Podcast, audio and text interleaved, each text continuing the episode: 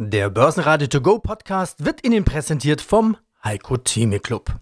Werden Sie Mitglied im Heiko Theme Club. heiko-theme.de Der Börsenpodcast. Börsenradio Network AG. Das Börsenradio. Marktbericht. Im Studio Sebastian Leben. Außerdem hören Sie diesmal die Vermögensverwalter Stefan Albrecht von Albrecht und Sie aus Köln, Frank Benz von der Benz AG aus Stuttgart und Markus Steinbeiß von Steinbeiß und Hecker aus München. Alle Interviews in ausführlicher Version hören Sie auf börsenradio.de oder in der Börsenradio App. Ein Minustag im DAX. Ja, auch sowas gibt es noch. Zwischenzeitlich waren es rund 1,4% Minus. Schlusskurs im DAX dann 12.617 Punkte und minus 0,9%. Große Frage sofort, war das die Trendwende? Ist das ein Turnaround Tuesday oder einfach nur ein Durchatmen? Mein Name ist Stefan Albrecht, ich bin Vorstand der Albrecht und Sie Vermögensverwaltung AG in Köln. Der Markt läuft und läuft. Wir hatten uns schon wieder Richtung 13.000 orientiert. Am Montag sah es aus, als würden wir da ganz kräftig dran schnuppern. Die Stimmung an der Börse schien hervorragend. Jetzt kommt der Dienstag. Minus 1,3, minus 1,4 Prozent zum Zeitpunkt unseres Interviews. Jetzt habe ich gleich den Begriff Turnaround Tuesday gelesen. Also ein Dienstag, an dem der Trend sich dreht. Herr Albrecht, was sehen wir denn hier? Trendwende oder ist das ein ganz normales Durchatmen? Also aus unserer Sicht ist das ein ganz klares Durchatmen. Es sind noch so viele Pessimisten eigentlich im Markt.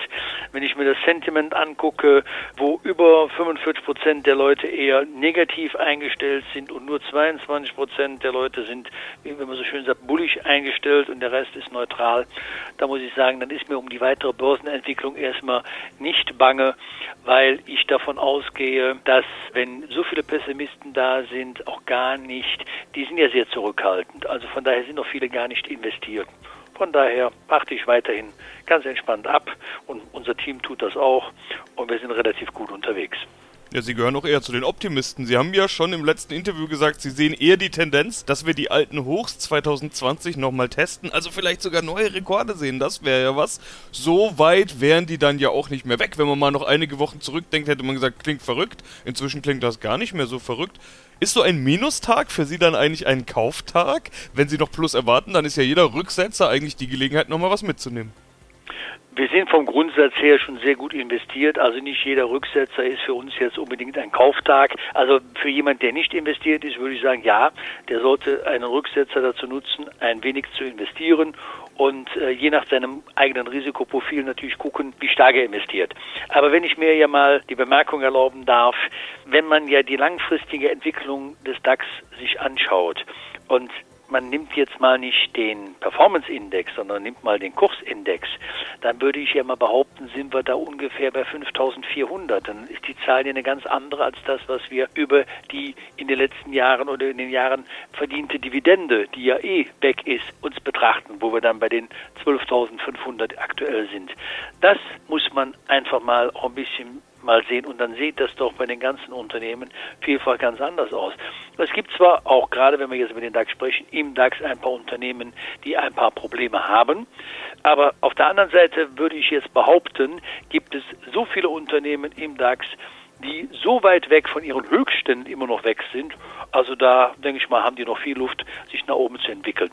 Und von Seiten der Notenbanken wird ja alles getan, um richtig schön Liquidität in den Märkten zu halten. Und wir wissen ja seit Monaten, sprechen wir über nichts anderes, dass es weiterhin eine sehr niedrige oder Nullzinspolitik gibt. Die Leute haben Angst, ihr Geld auf dem Girokonto zu lassen oder auf dem Tagesgeldkonten, weil sie ja dann sogenanntes Verwahrgeld bezahlen.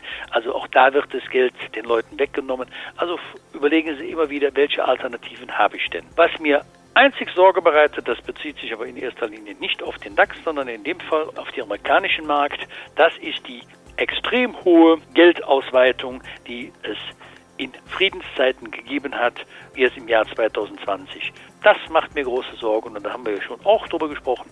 Wann kriegen die irgendwann die Möglichkeit oder wann nutzen sie es überhaupt, das Geld jemals wieder aus dem Markt herauszuholen? Name ist Frank Benz, Vorstand der Benz AG, Partner für Vermögen mit Sitz in Stuttgart. Es ist die Zeit gekommen, sicherlich Vermögen neu zu denken. Das heißt, wir versuchen das Vermögen und die Anpassung an die Minuszinsen, Notenbankeinflüsse und den sonstigen Protektionismus für unsere Kunden zu organisieren und zu optimieren. wir entlasten somit unsere Anleger bei allen Fragen der Geldanlage die meistgehasste Börsenrallye. Das ist so eine Phrase für diese Börsenphase, die wir schon so oft gehört haben, dass ich fast sagen würde, die meistgehasste Rallye aller Zeiten ist die meistgehasste Börsenphrase aller Zeiten. In unserem letzten Interview hatten Sie gesagt, dass man diesem Zug nicht hinterherrennen soll, sondern seine Chance noch bekommt. Das war vor ja, rund vier Wochen und rund 1000 Punkte DAX. Jeder, der jetzt gewartet hat, hat keine Chance bekommen, sondern schon wieder 1000 Punkte DAX-Aufstieg verpasst. So die Momentaufnahme. Herr Benz, bleiben Sie trotzdem bei Ihrer Aussage?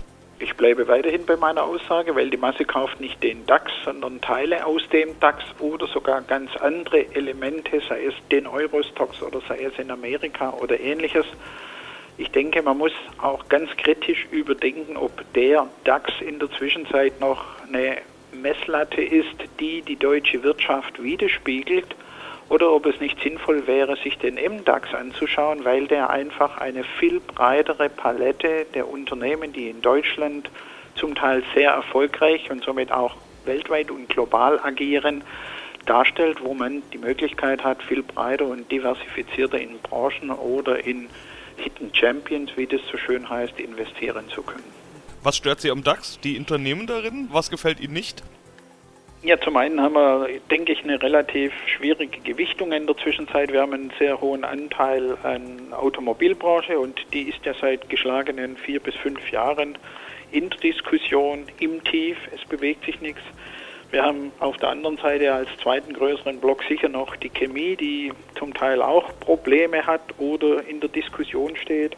Und ich denke, das wäre es im großen Stil schon mal gewesen. Banken sind in der Zwischenzeit nicht mehr relevant. Zahlungsabwickler oder Immobiliengesellschaften sind zum Teil mit drin. Und da bin ich einfach der Meinung, wenn man sich diese Messlatte anschaut, dann ist es vielleicht ungeschickt, daraus zu schließen, wie es der deutschen Wirtschaft in Toto gehen könnte.